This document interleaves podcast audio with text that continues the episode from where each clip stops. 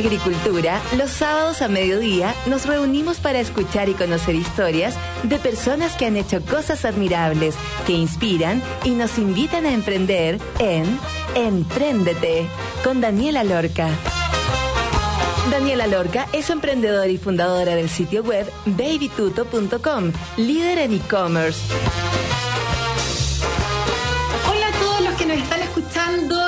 En Radio Agricultura. Este es un nuevo capítulo de programa Empréndete. Mi nombre es Daniela Lorca. Estaré conduciendo este programa que tiene como propósito inspirar a todas las personas escuchando historias de emprendedores que han generado algún tipo de impacto.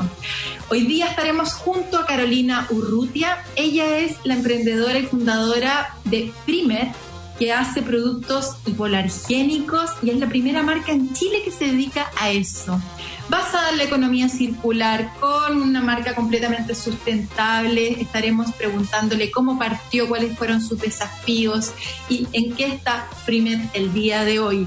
Eso en el primer y segundo bloque. Y en el tercer bloque, como siempre, todas las semanas con nuestra querida Pauli Barahona, analizando el tema más importante del primer y segundo bloque. Los invito entonces a quedarse y escuchar lo que es Emprendete el día de hoy. Vamos.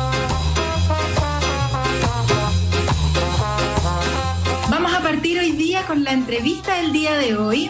Ella es Carolina Urrutia, es bióloga marina que en el 2016 creó junto a su socia la marca Frimet, que es el primer producto chileno de limpieza ecológico, hipoalergénico y no testeado en animales, con varias certificaciones nacionales e internacionales.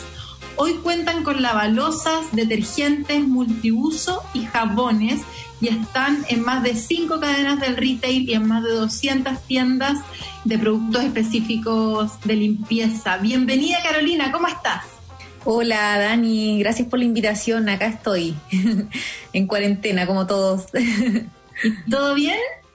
Todo bien desde la casa, trabajando. Bueno, nosotros ya en Frimet trabajamos con nuestro equipo de manera remota previamente a que pasara esto de la pandemia, así que no ha sido tan distinto el cambio, solo sí con los chicos de la bodega que tenemos que tener las precauciones que ameritan la situación. Qué bueno, o sea, eran visionarios estando ahí ya desde sus casas, no teniendo una oficina física. Claro, sin saberlo. A ver. Oye, Carolina, para todos los que nos están escuchando, ¿quién eres y cómo llegaste a ser parte de Freemet? ¿Y cómo lograste posicionar Freemet en lo que es hoy en día? Bueno, yo soy de, oriunda de la octava región de Los Ángeles. Estudié allá en un colegio que se llama San Rafael, un colegio que es particular subvencionado, nada del otro mundo, la verdad. En, eh, por otro lado, siempre fui scout, amante de la flora y fauna nativa chilena. ¿Una vez scout? Siempre scout. Ah, muy bien.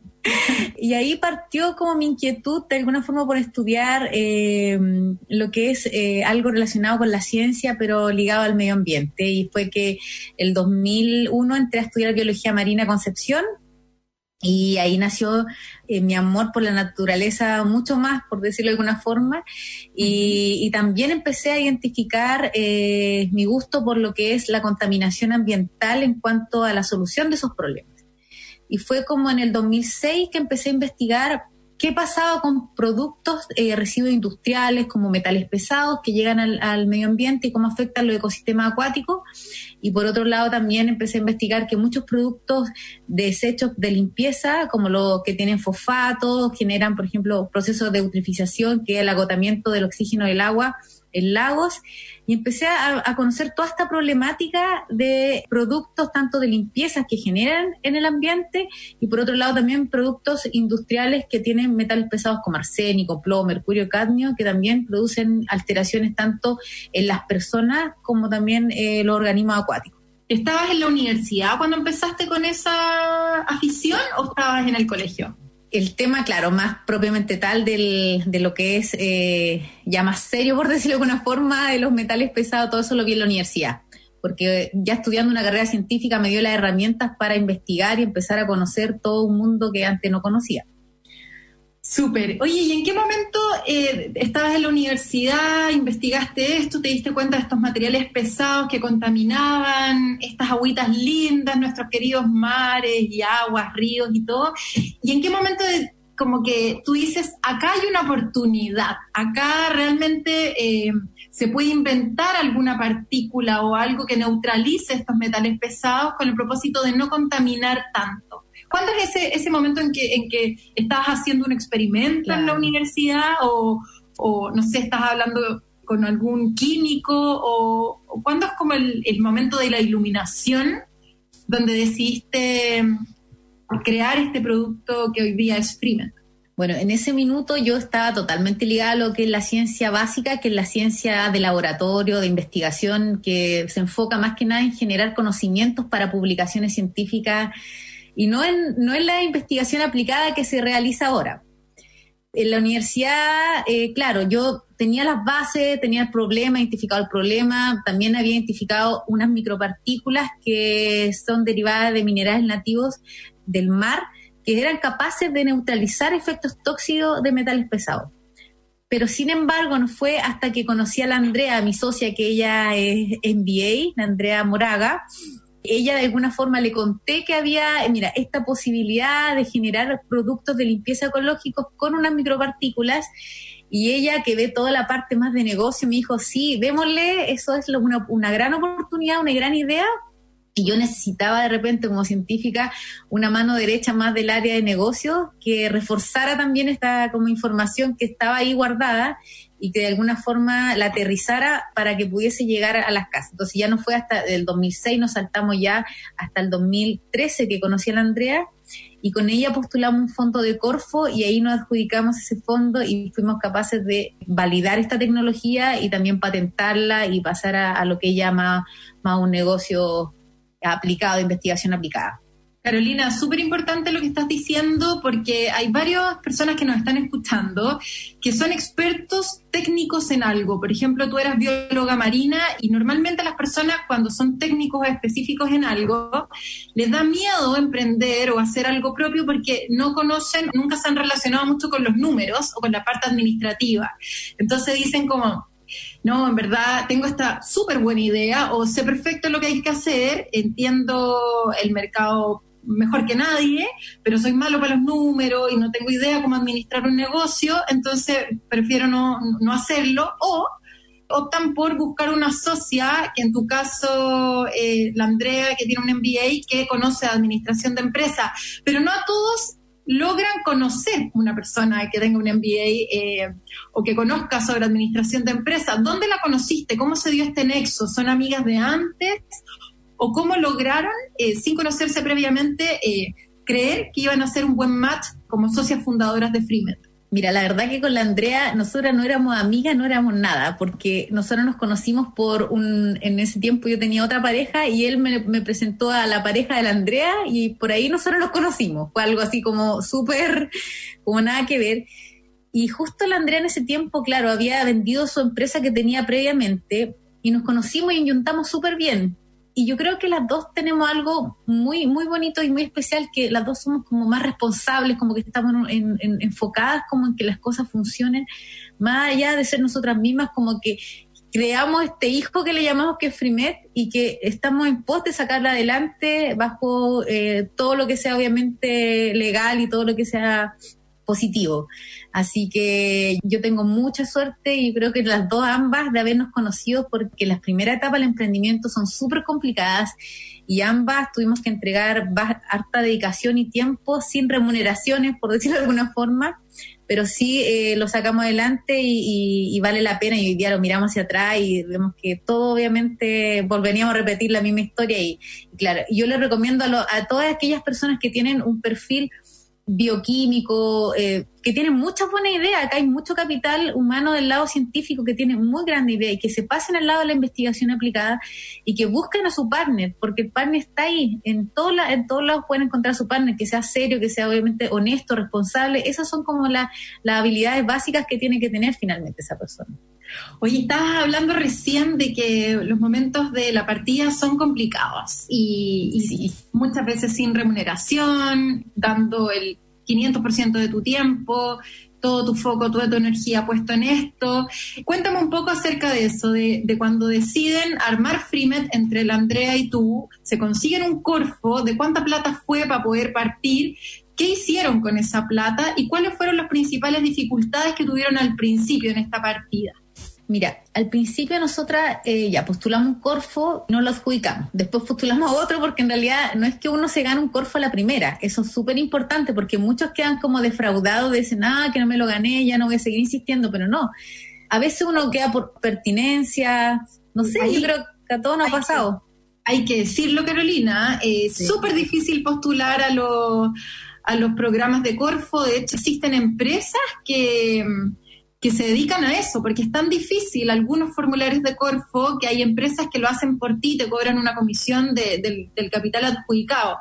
Así que eso lo tiene por mejorar. Una de las mejores cosas que tiene Chile, obviamente, es Corfo, porque es plata gratuita que sirve para impulsar emprendimientos y cualquier idea de negocio, pero es bien burocrático el tema, ¿eh? importante recalcarlo. Dale, sí. Sí, no desanimarse, si finalmente, si no, si uno no se adjudica uno, darle con otro, y si no, el tercero o cuarto, pero al final la recompensa igual va a ser grande. Nosotras, por ejemplo, estuvimos como seis meses tratando de adjudicarnos un proyecto Corfo hasta que logramos finalmente encontrar el proyecto que más se adecuaba a la tecnología también, porque uno tampoco sabe mucho y nos adjudicamos un proyecto de 150 millones que es grande, un proyecto de línea 4 en ese tiempo, que era para patentar y validar técnicamente la, la tecnología para sacar estos productos al mercado, de empaquetamiento comercial que se llama. Entonces, ya teniendo todas esas bases, nosotros teníamos que validar, sacar eh, los registros, eh, la inscripción sanitaria, el registro sanitario, hacer validación en Chile, en el extranjero. Toda esa plata se ocupó básicamente en lo que es el proceso de la patente, el registro marca, las formulaciones, los test de hipoalergenicidad, los test de biogradabilidad, todos los test para tener los productos lo más completo posible antes de sacar la venta al mercado. O sea, había, ustedes destinaron esa plata para hacer todos los testeos para poder patentar la fórmula y, empezar a, Perfecto.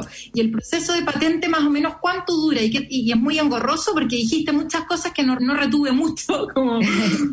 Sí, es que son el, ese, esos dos años que estuvimos nosotros con ese Corfo, que fue el 2014, 2015 y parte del 2016, por decir, como en abril de 2016 se acabó todo ese proceso fue totalmente ligado eh, en dos ámbitos. Por un lado, la parte comercial, que tenía que ir validando que la parte técnica fuera escalable, que fuera de alguna forma eh, alcanzable, porque claro, yo puedo tener una micropartícula, la, gran solución, pero si no son versátiles, no se acomodan, por ejemplo, distintos productos por otro lado, si no son escalables, que finalmente, no sé, porque un, un gramo del producto cueste 12 mil pesos, no puedo meterlo en un litro porque al final el producto va a salir muy caro. Entonces, todo eso iba de la mano de la, de la parte comercial, íbamos las dos como trabajando en eso.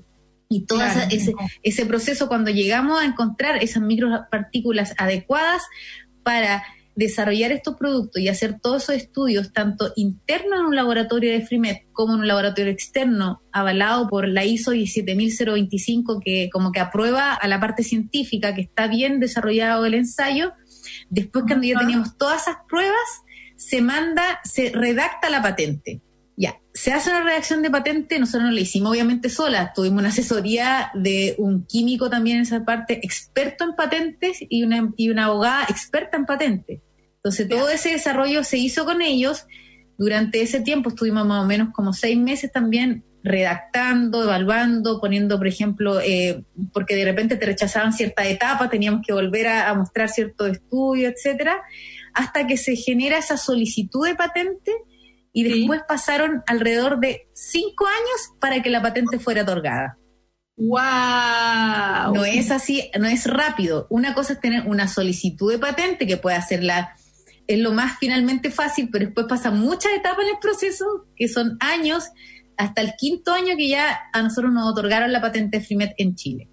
Oye, Carolina, pero ¿y cómo, cómo vivían en, eso, en esa incertidumbre de si es que lo que estaban haciendo realmente es patentable o no? Porque podía llegar, puede llegar cualquiera y decir, vale, esta es la micropartícula que yo también encontré en el mar, en el alga, o donde la hayan encontrado, usted eh, no lo reveles, no revele el secreto, pero eh, puede haber llegado cualquiera y, y, en el fondo desarrollar productos de limpieza con estas mismas micropartículas y ¿Cómo vivían con ese temor de que... No, porque desde que tú tienes la solicitud de patente ya estás protegida. Ah, sí. alguien puede volver, pero tú tienes que mandar con el abogado, ¿cierto? Se manda una carta, ella está, solicitud patente ya está hecha, por lo tanto, no, usted no puede ocupar esa tecnología. Y por otro lado, nosotras con, claro, a pesar de que, no sé, el 2016 nosotros partimos a vender, porque Frimed antes, el 2014, 2015 era un proyecto. Hay que entender muy bien la diferencia entre un proyecto y un emprendimiento. El 2016 ya se volvió un emprendimiento donde ya estamos vendiendo y nos dedicamos con Andrea a eh, generar marca. Finalmente nos enfocamos en que nuestra marca fuera el valor más grande que tiene nuestra empresa, más allá de la patente incluso. Y eso yo creo que es lo más valioso que tiene nuestra empresa dentro de todo, dentro de la patente, pero también la marca es muy, muy importante, no, no hay que dejarla de lado. No, de todas maneras, tanto o más importante, así es como la gente lo conoce, porque es relevante posicionar la marca.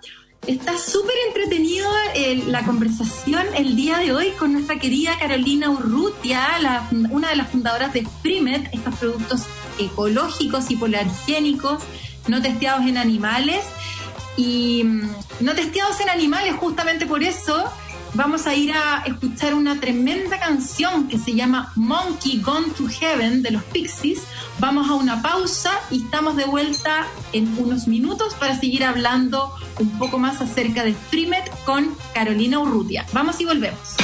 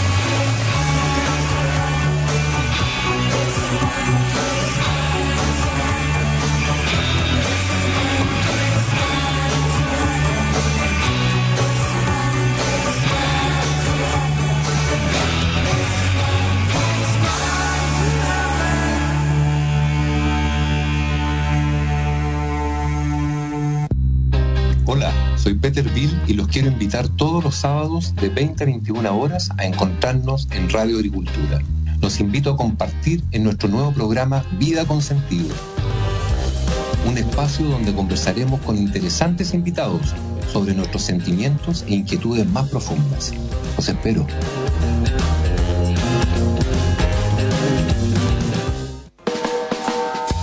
En Agricultura es Empréndete con Daniela Lorca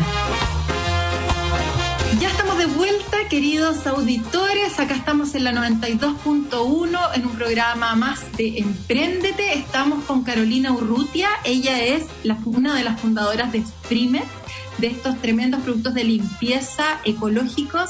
La primera marca chilena capaz de producir productos que no contaminan el medio ambiente, que bloquean los materiales pesados, los que contaminan con estos productos increíbles de Freemet y hacen que contaminen menos o que no contaminen nada, Carolina? Bueno, nosotros nos hemos preocupado de que la idea de ser una empresa sustentable es que no contaminemos nada. Y no solamente es con el contenido del producto, que ya está validado por la OSD 301B como biodegradable, no tiene fosfato y tiene todas sus materias primas que son derivadas de plantas en su mayoría y todas naturales. También por otro lado, el tema es el packaging, porque muchas empresas pueden decir, ah, mi producto es biodegradable, pero ¿qué pasa con el envase plástico? ¿Qué hacemos para que ese envase sea más durable, más utilizable? Nosotros actualmente en la región metropolitana tenemos un acuerdo con Chipify y todos nuestros envases son retornables. Y mucha gente colabora con la economía circular, ya que no es solamente parte de un actor, sino que de varios, la empresa, el consumidor y también la empresa logística, que es súper importante.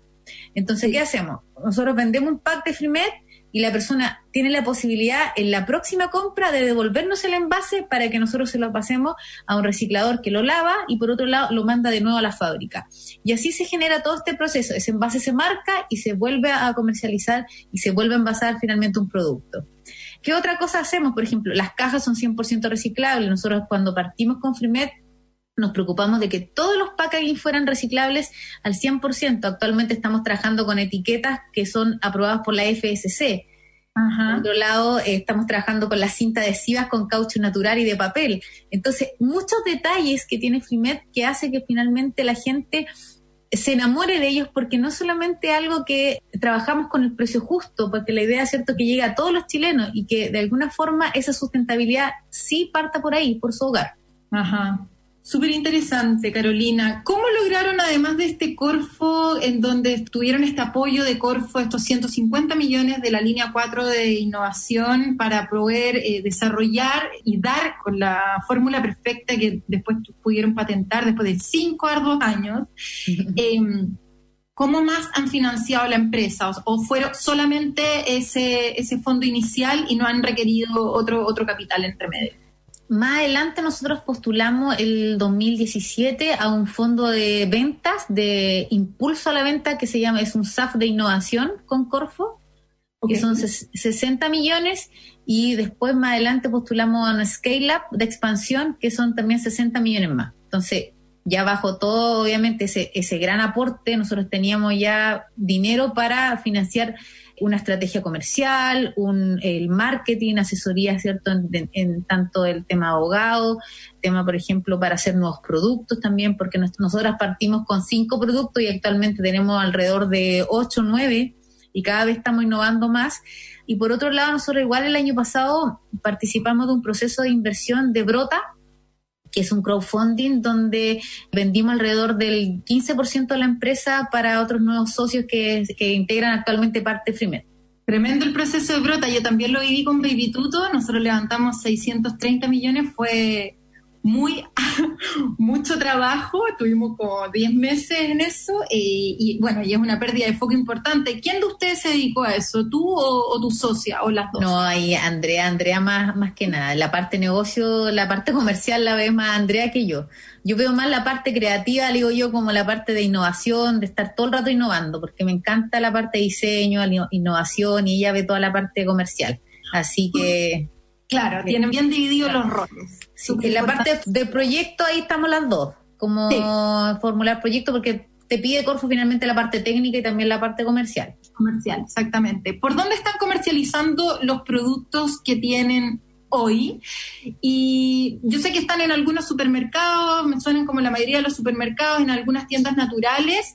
Y si me puedes contar un poco acerca de cómo es el margen entre estos dos mundos, qué, qué, tan terrible puede ser el margen del retail convencional versus uno de la tienda natural, ¿cómo conllevan eso? Mira, nosotras comercializamos actualmente en todo Chile y eh, tenemos alrededor de 3.500 clientes activos por e-commerce, ya que mm, eh, nuestro foco siempre fue el e-commerce más que meternos en retail y, también las tiendas, que ese era como nuestro foco principal, las tiendas naturales y también e-commerce y alrededor del 60% de las ventas nosotros las generamos por e-commerce. Entonces, sí, alrededor del 60%. Sí, por el e-commerce propio de Freemet. Y por otro lado, muchas tiendas amigas, porque obviamente eh, también queremos que toda la gente sea parte y el, tratamos de que el margen sea muy similar entre, entre las tiendas y no, no cueste tanto, por ejemplo, y que se llegue al mismo precio que nosotros vendemos, obviamente, en, ellos tienen la libertad, obviamente, de vender a otro precio, pero generalmente el precio sugerido que se le hace es para que ellos también puedan tener un precio justo y también un margen justo para ellos y puedan comercializarlo sin inconveniente. Y en, en retail, como en todos los negocios, la verdad que esto es para todos los emprendedores, eh, obviamente el margen va a ser menor. ¿ya? Mucho, Porque, mucho menor y extremadamente menor, te desangra. No, pero es que el retail tiene algo que es el volumen. Entonces igual uno tiene que Claro, entonces por ese lado, claro, y uno igual se asegura, por ejemplo, paga un porcentaje de merma, eh, etcétera. Entonces al final, igual por un lado te hace también que las, lo importante finalmente es que uno piense que a pesar de que el margen es menor, el producto puede ser eh, accesible para todas las personas en distintas áreas.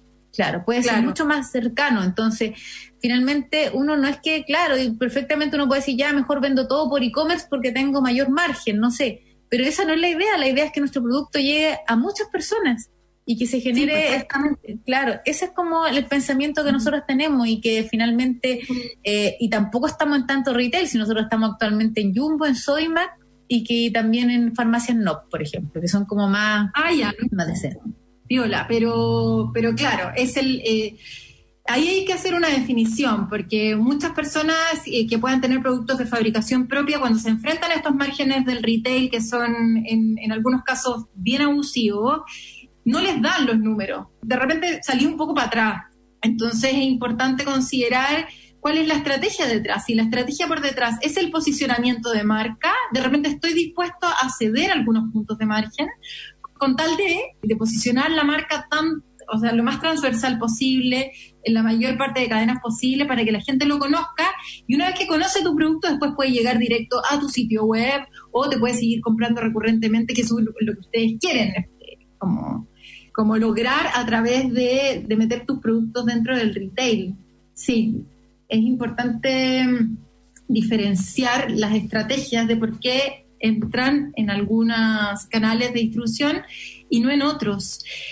Y muy, muy, muy, muy importante también es ese 60%, eh, porque al final es un producto no tan, como que uno diría, no sé, uno compra, no sé, ropa o joyas o cosas como online, pero productos de artículos de limpieza, como que es medio raro ir a la página web y comprar, así como, no me imagino entrando como en cloro.cl, como que es una compra que está media obvia dentro de las compras del supermercado, del almacén o de donde uno esté comprando hoy en día eh, para apoyar a, todas las pymes que están vendiendo este tipo de productos. Entonces, ¿cómo ustedes lograron posicionar su tienda online para obtener el 60% de, tu, de, tu, tus ingresos mensuales? ¿Cuánta inversión han hecho en marketing? Eh, ¿Cómo lo han hecho para poder lograr eh, tener este 60% de tu, de tu venta a través de tu canal propio? Bueno, primero que todo, informar que en realidad cuando partimos con la Andrea, partimos haciendo casi todo nosotras, a pesar de que teníamos este aporte de Corfo, aunque sean 60 millones, 60 millones, igual se van rápido en asesoría, en validaciones técnicas, en validaciones comerciales. Y en algún minuto, yo me acuerdo que estuvimos, eh, claro, eh, despachábamos nosotras, hacíamos las redes sociales nosotras, eh, la página web igual la, la, la hicimos después la, cambiamos, trabajamos ahí con Oscar de Green Glass, del, él tiene haciéndola y ahí nos ayudaron mucho. Y claro, y cuando partimos con ellos entendimos muy bien cómo funciona el e-commerce y que en el e-commerce la verdad que cuando tienes un producto que es de necesidad básica, sobre todo en estos tiempos de los productos de limpieza subieron, no sé, del décimo lugar a uno de los primeros lugares en necesidad de compra del hogar. Claro. Y, por otro lado, eh, la tendencia sustentable marca uno de los del una de las, las, cosas más importantes que la gente elige para comprar después del precio y la calidad, al tiro se va por lo sustentable. Entonces nosotros como que justo estábamos dentro de, de, de, todo ese nivel. Y como teníamos previamente el e-commerce ya armado, nosotros obviamente siempre partimos generando pack, generando comunicación, generando comunidad con la gente, porque las personas que compran Freemet no solamente compran un detergente ropa, un lavalosa, un limpiador multiuso, sino que compran todo lo que está detrás de la empresa, que es un emprendimiento liderado por mujeres, primero que todo, ¿cierto? Por otro lado, es un emprendimiento que tiene validaciones técnicas y científicas demostrables de la calidad de sus productos, de la hiperefectividad, la biodegradabilidad, de la no, no testeo animal. Por otro lado, la gente está comprando, ¿cierto? Un, un, eh, un, producto que puede también ser reciclable o puede ser retornable en envase que se puede recargar y que la gente, ¿verdad? Que a, mí me enorgullece saber que muchas personas están felices con su producto y que por otro lado los compran por esto mismo, porque ellos quieren colaborar con el medio ambiente, quieren colaborar con un mundo mejor. Y eso finalmente... la nueva era, un cambio de mentalidad. Muy, y no solamente que está ligado a millennials, sino que también está ligado a personas que son de la generación X o son mayores. Entonces, eso es verdad que a, nosotros nos enorgullece y cada vez más son los que se suman a, a esta limpieza más natural y que de alguna forma pueden recuperar, por ejemplo, hay, una, hay comunidades de la, de la reina que recuperan el agua de lavado de Frimet para regar sus huertos, sus plantas, y estamos todos como en comunidad haciendo distintos estudios para potenciar todo. Ahora estamos vendiendo un higienizante que ha sido el boom, y así estamos como con todo y... Inversión online para darte a conocer, eh, ¿ha sido principalmente en redes sociales o en, o en Google, Google AdWords? En redes sociales en redes sociales es nuestro foco principal actualmente de para darnos a conocer. Siempre hemos como funcionado bien con redes y este año ya estamos saliendo en algunas apariciones en televisión y, siempre en prensa hemos tenido invitaciones como la tuya que igual eh, nos han apoyado obviamente eh, en, en todo lo que es el reconocimiento de marca por las personas. Oye, buenísimo Carolina, precioso el proyecto, me encantó este, este foco que tienen en, en, este nicho específico de personas que están con un, con un cambio de mentalidad, que son personas que están atingentes a lo que está pasando, cuidando nuestro planeta, queriendo participar y ser partícipes al final y cómplices del éxito de una empresa como Freemet, que es el primer producto chileno eh, eh, orientado en limpieza y que, y que, claro, me imagino que con, con, la contingencia actual las ventas se tienen que haber ido al cielo. Eh, cuéntanos, para cerrar, así, cómo están hoy día con, con el coronavirus, las ventas cómo están, recuérdanos tu, tu página web y cuál es el producto que están desarrollando hoy en día, lo nuevo que se viene les comento que nosotras seguimos funcionando. Eh, como le comentaba al principio, Dani, nosotros trabajamos del principio de, del 2016 de manera remota, así que no ha sido tanto el cambio. Lo que sí en bodega, los chicos están bajo todo el nivel de precaución, guante, mascarilla, desinfección diario, y muy poca atención a público, solamente llegan los despachadores de la empresa que también andan con el mismo resguardo y se van a llevar sus productos. Y el, por otro lado nos pueden encontrar en www.freemet.cl y en el Instagram freemet-chile y eh, cualquier cosa que ustedes quieran nos pueden hablar por el WhatsApp o por interno. Y nada, y el producto estrella que tenemos ahora que se nos agota de inmediato es el higienizante, que estamos con súper poco stock, pero de poquito ya estamos tratando de, lograr eh, regular esos quiebres de stock que hemos tenido en esta temporada, pero cualquier cosa y, está todo en la página web, así que ahí estamos para, para ayudarlos. Carolina, ¿y tus ventas se han incrementado? Sí, sí, eh, gracias tanto las ventas como el equipo. Yo tengo que decir eso, que estamos muy contentos que nosotros en Frimet logramos eh, aportar a la economía del país como empresa de mujeres con un grupo de, 10 personas que decimos que son 10 familias que están atrás de nosotros y por otro lado eh, ellos están ahí full y, las ventas han aumentado más o menos como yo creo que como un 50% de lo que íbamos a la fecha del año pasado, un poco más. Wow. para ser humilde, así como para no, pero sí, más allá de lo que, lo que es la venta y todo eso, eh, es explicar que igual agradecemos todo el apoyo a la gente, a las pymes chilenas que necesitan hoy mucho, mucho apoyo y a todas, eh, a, todas las pymes que, que trabajamos nosotros, porque no solamente vendemos Frimedia en nuestra página, sino que también estamos tratando de sacar adelante a otras pymes que pueden encontrar también en la parte de ecoproductos.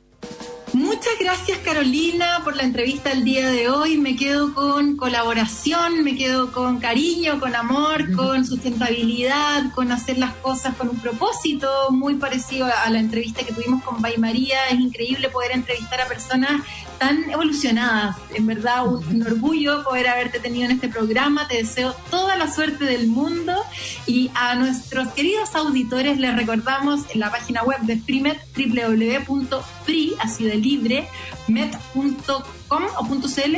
.cl. .cl. Ahí la pueden encontrar o si no en su página de Instagram también. Súper recomendable los productos, sean parte de esta economía circular y de este nuevo planeta mucho más sustentable.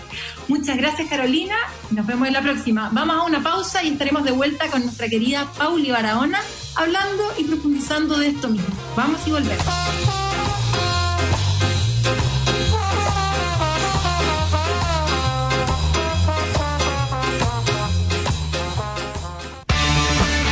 Este fin de semana seguimos arriba de la pelota. Cada sábado y domingo a las 5 de la tarde estamos al aire para contarte todas las novedades deportivas, el reinicio de las grandes ligas europeas y la preparación de los equipos en nuestro país. El debate y la buena música es el agregado especial para comentar las reacciones del planeta fútbol con toda la información que nos trae el Keno Salinas desde Europa. En la 921 le hacemos un guiño al polideportivo para contarte cómo nuestros deportistas se entrenan para volver a sus competencias. Las tardes se pasan mejor en Arriba de la Pelota. Deportes en Agricultura. Más pasión, más opinión. En Agricultura es Empréndete con Daniela Lorca.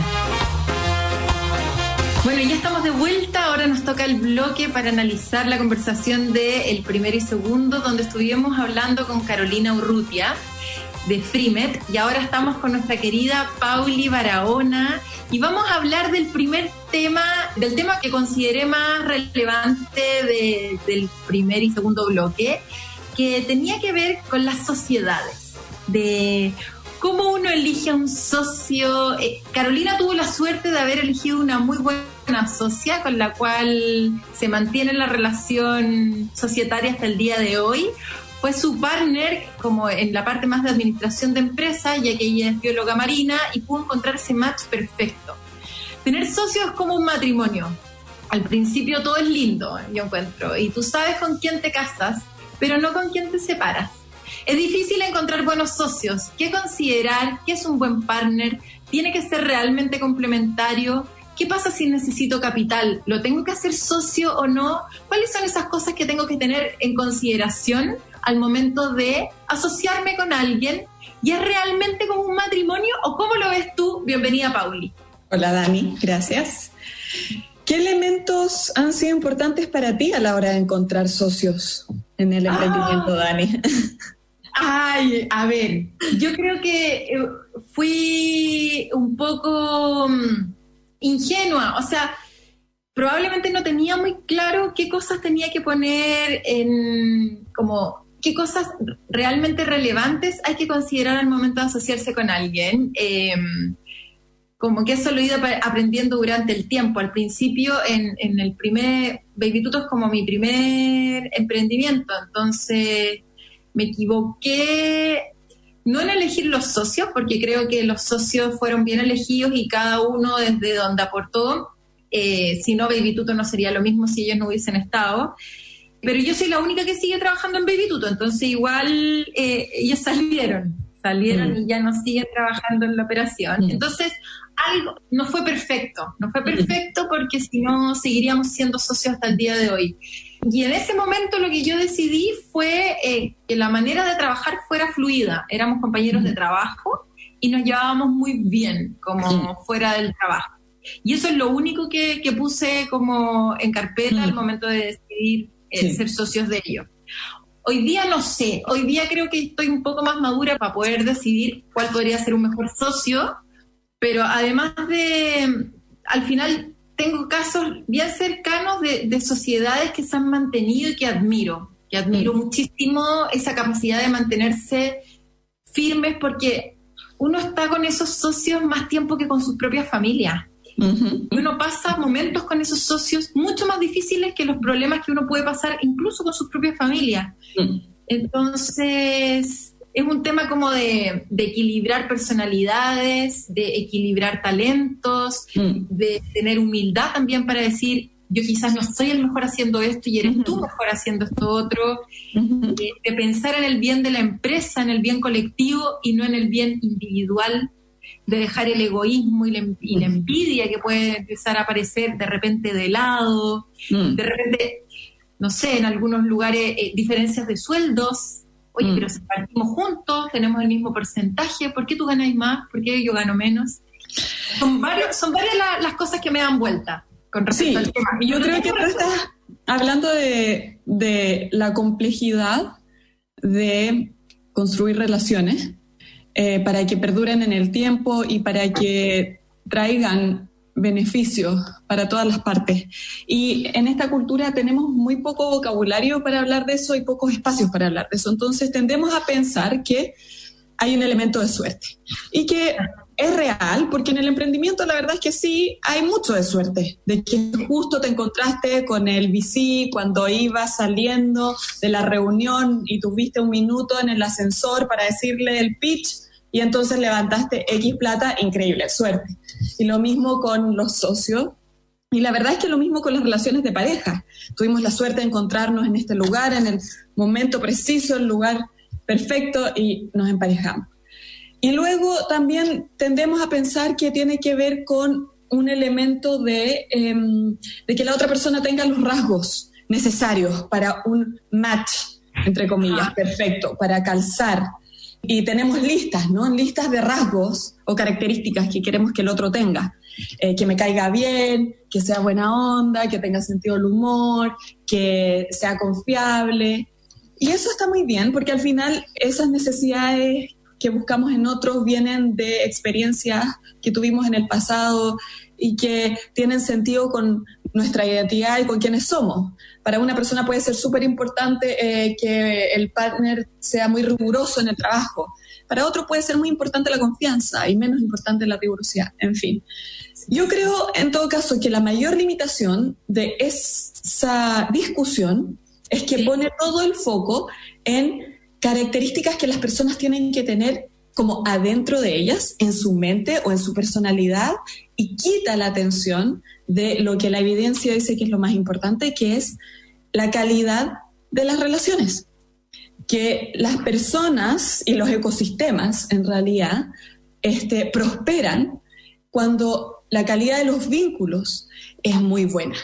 No cuando alguien tiene determinada característica no cuando alguien tiene determinada habilidad o conocimiento, sino cuando entre los dos somos capaces de construir una relación que puede perdurar en el tiempo porque podemos reparar, una relación en la cual nos sentimos vistos y seguros y en la cual por esa razón podemos ser muy auténticos, y una relación que puede cambiar con nosotros a medida que cambiamos.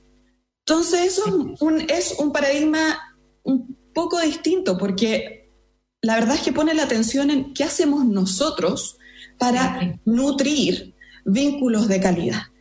Y efectivamente, como tú dices, yo creo que para poner el foco ahí, necesitamos más espacios como estos, más espacios culturales para pensar en estos temas y también necesitamos un poco de madurez que viene con la edad, que viene con las terapias, que viene con los errores, que viene ¿no? con exponernos a vínculos distintos, Sí. Yo creo, o sea, no es que, sí, es mi opinión, pero también es la evidencia. En la antropología, en el psicoanálisis contemporáneo, en la psicología evolutiva, que es la calidad de los vínculos, lo que nos hace prosperar y lo que en realidad nos hace más creativos y más resilientes y más fuertes en el tiempo. Oye, Pauli, ¿y, todas estas personas que de repente tienen como estas ideas increíbles, porque están haciendo, porque están muy metidos de repente en, ciertos mercados y técnicamente son muy buenos. Y siempre está ese como, ese como miedo de no, no me atrevo porque solo me da cosa. Solo como que va a recaer todo en mí y qué pasa si yo no estoy, si me enfermo, si me quiero ir de vacaciones, entonces necesito tener un socio. Y producto de eso, como de esa necesidad de que, de que la responsabilidad sabiendo que emprender es algo ya difícil, recaiga en dos partes. ya hay como como, como que ya se está poniendo un, sin tener al socio listo, ya le estáis pasando la mitad de la responsabilidad a la persona que estáis empezando a buscar como tu potencial socio. Y, y, el no tener claro que la calidad de los vínculos tiene que ser, lo que tú muy bien dices, con que eso es lo que termina ayudando a prosperar, mm. eh, a mantener, eh, y a que, un, a que un emprendimiento, a que un negocio sea exitoso, es tremendamente importante al final, porque, porque sí, bueno, yo conozco un par de emprendimientos de personas solas que partieron solos, pero que después, por ejemplo, vamos a entrevistarlo en algún minuto al, al Lucho Ma de Mainstream, pero él contaba también que, que después incluyó a su señora. Mm. Su señora su socia y, mm. ella, y ella igual lo ayudó con ciertas cosas. Entonces, como que a mí toda la teoría de em, también se puede emprender solo se me cayó un poco. Y, y es muy difícil. Me encanta lo que tú estás planteando, me encanta, porque es algo que no se habla y, y yo creo que es real, que los emprendedores emprenden con comunidades. Hay comunidades enteras atrás de los emprendedores que están emprendiendo con ellos, que están tomando riesgos, que están apoyando, que están trabajando, que se están dividiendo responsabilidades, que están dentro de las empresas y fuera de las empresas. Sí. ¿Ya? Entonces, de nuevo, la calidad de los vínculos a mí me parece que es fundamental para emprender y prepararnos. O sea, eso implica no solamente elegir muy bien a la otra persona, sino que también implica prepararnos nosotros para tener vínculos significativos. Por ejemplo, ¿somos capaces de tener conversaciones difíciles con los otros sin mm. que se quiebren las relaciones? ¿Somos capaces de decir, de articular lo que necesitamos? En situaciones donde las responsabilidades y, los pagos al final, ¿no? Van a ser distintos para distintas personas. Somos capaces de decir lo que tememos sin acarrear en nuestros miedos la negatividad de toda la empresa, por ejemplo, o sin hacer que todo el emprendimiento se caiga porque nosotros tenemos miedo o algo nos da ansiedad. Entonces, eso requiere, yo no digo que toda la gente tenga que ir a psicoterapia para emprender, para responderse a estas preguntas. Eh, lo que pienso sí es que se necesitan Igual Sí. o sea, me encantaría. sería, lo máximo, pero eh, no solamente porque tendría más pega, pero, pero no, porque viviríamos en otra sociedad. Pero creo que más que psicoterapia necesariamente necesitamos esto, como reflexión y procesar nuestras emociones y como poder pensar en lo que sentimos y en lo que significan ciertas experiencias para nosotros. ¿Qué significa para mí una sociedad? ¿Es que voy a firmar un contrato o es que esta persona va a estar en mi vida por los próximos 10 años y voy a tener que negociar cosas mucho más complejas que plata? ¿ya? Como por ejemplo el valor simbólico del trabajo. Eso es mucho más complejo que hablar de plata, ¿no? Entonces, creo que volvemos al, al punto de la importancia de las comunidades y de los vínculos. Sí, porque en esas comunidades participan varias personas, participan los hermanos, las tíos, los abuelos, las mamás, los papás. las parejas, eh, exactamente, los papás, todo, como que cuando alguien está partiendo hay mucho que se está carriando por detrás, no solamente los socios en sí, sino que todo su entorno, como tú súper bien dices. Me quedo con que los valores que hablamos la semana pasada, que son muy importantes para definir eh, la estructura, eh, el propósito de una empresa, para, armar la misión y la, y la visión, así como lo tenía Freemet esta semana, muy claros de que somos una empresa sustentable hasta los los envases se pueden recuperar y, todo dentro de una economía circular que está funcionando increíble, no solamente hay que definirlo y ser súper mateo con qué es lo que queremos como empresa, sino que también qué es lo que queremos en nuestra sociedad, cómo queremos relacionarnos, cómo queremos enfrentar ciertos problemas, conozcamos nuestras personalidades, sepamos leernos, anticipémonos y, eh, y no mezclemos eh, de repente los temas personales con la parte trabajada y tenerlo muy ordenado desde el principio, o sea, quién va a tener qué porcentaje, quién va a ganar qué plata y cómo, porque cuando eso no está claro, cuando eso no está ordenado, empiezan a haber problemas durante el tiempo. Y darle, em, invertir en la relación. Invertir energía en la relación. Van a haber quiebres, van a haber eh, peleas, van a haber discusiones y cuidar al otro, ¿no? Acercarnos al otro, pensar en qué puede necesitar el otro, pensar en cómo escuchar más al otro y también sentirnos y ver qué tan auténtico puedo ser yo en esta relación, ¿no? Eso es invertir energía en la relación y desde ahí sale la creatividad, desde ahí sale la resiliencia a las caídas y a las dificultades, desde ahí salen las fortalezas y de una relación sana y bien trabajada, todo prospera. Y lo más probable es que el negocio sea un éxito. Hay más posibilidades, hay más posibilidades. Hay más posibilidades. Muchas gracias, Pauli, por este tema increíble. Ya para seguir dándole vuelta un montón de, veces más, así que lo vamos a dejar así como Nos vemos la otra semana. Eso. Nos vemos la próxima semana. Muchas gracias, Pauli. Te mando un abrazo. Saludos a todos. Que estén muy bien. Igual, un besito. Chao, chao. Y a todos los que nos están escuchando acá en la 92.1, les recuerdo descargar el podcast en Emprendete. Ahí entran a radioagricultura.cl y podrán volver a escuchar el programa de hoy. Los dejo invitados la próxima semana para que sigamos hablando de historias increíbles para inspirar a otros. Y eso sería todo por hoy. Nos vemos. Un abrazo. Gracias. Chau, chau. En Agricultura fue Empréndete con Daniela Lorca. Historias de personas que han hecho cosas admirables que inspiran y nos invitan a emprender.